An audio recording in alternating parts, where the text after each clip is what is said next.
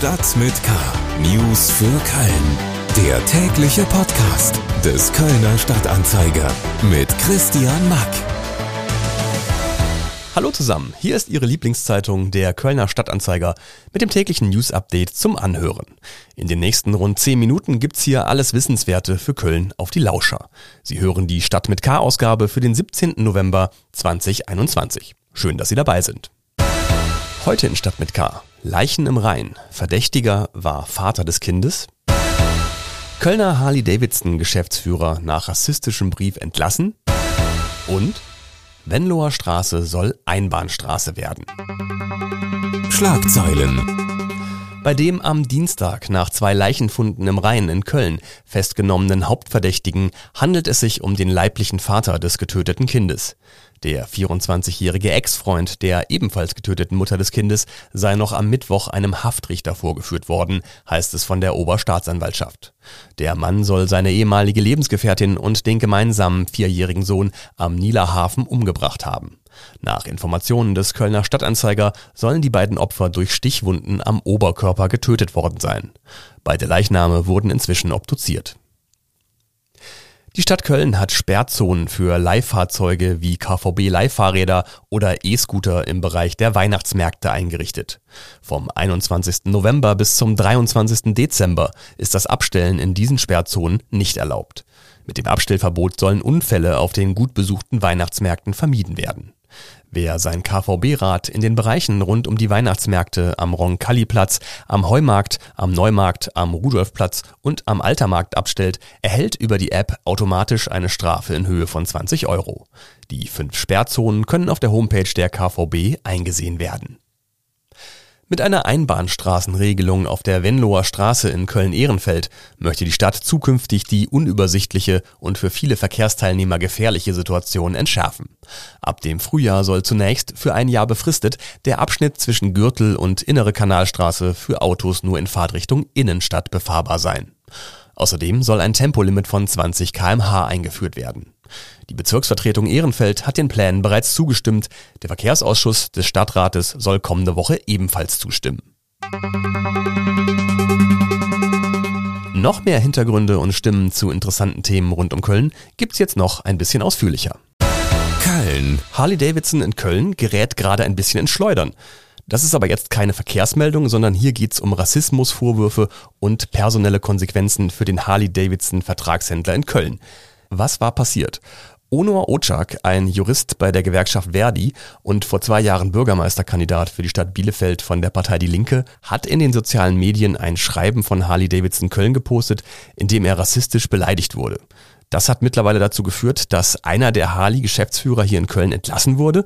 Und äh, bei mir im Studio ist jetzt Florian Holler aus unserer Lokalredaktion. Hallo Florian. Hi. Was war denn eigentlich genau jetzt der Stein des Anstoßes in dem Fall? Also wie kam es zu dieser rassistischen Beleidigung und äh, wie sah die konkret aus? Also der Stein des Anstoßes war eigentlich ein Routinevorgang. Herr Otschak ist Jurist bei Verdi in Bielefeld.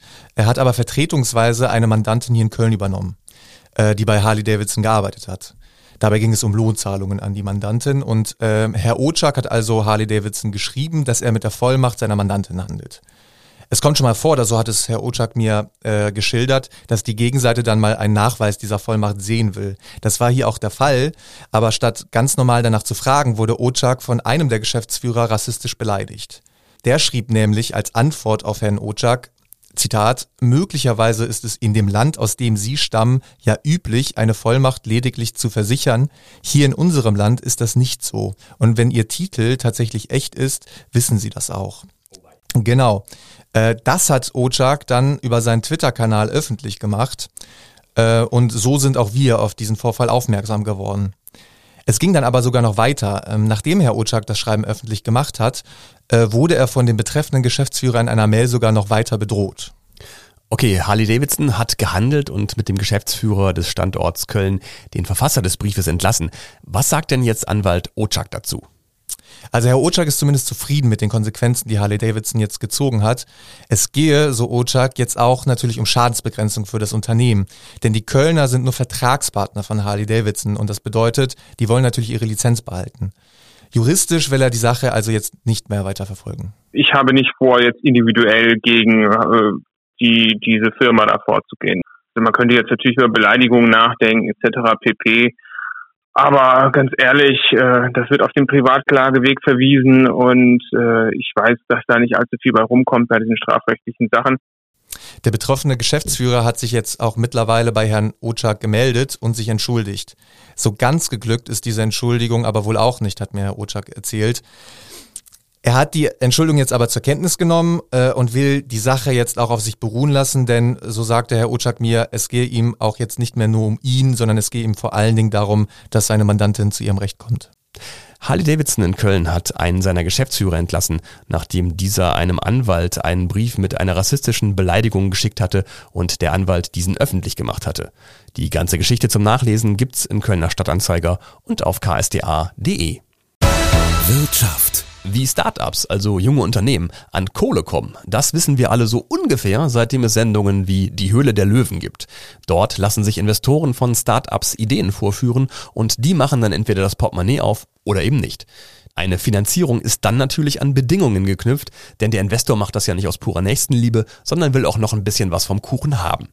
In Startups zu investieren ist natürlich immer auch ein Risiko und wie diese Venture Capital Finanzierung, also Wagniskapitalfinanzierung funktioniert, das hat Nikolaus Gabrisch meinem Kollegen Martin Dovideit in der aktuellen Folge unseres Wirtschaftspodcasts Economy mit K erzählt. Also die Startups, die brauchen alle Geld, um zu wachsen. Das sind junge Gründer, die kommen vielleicht von der Uni, ob jetzt Uni Köln oder WHU oder was auch immer, oder es sind äh, Leute, die äh, aus der Ausbildung kommen, die ein Unternehmen gründen möchten. Die haben aber kein Kapital. Und dafür bei Banken Geld zu gewinnen war und ist immer schwierig gewesen. Es gibt keine Sicherheiten. Was kann man, wie kann man eigentlich den, den Bankkredit da ähm, jetzt für die Bank äh, absichern? Gibt's alles nicht.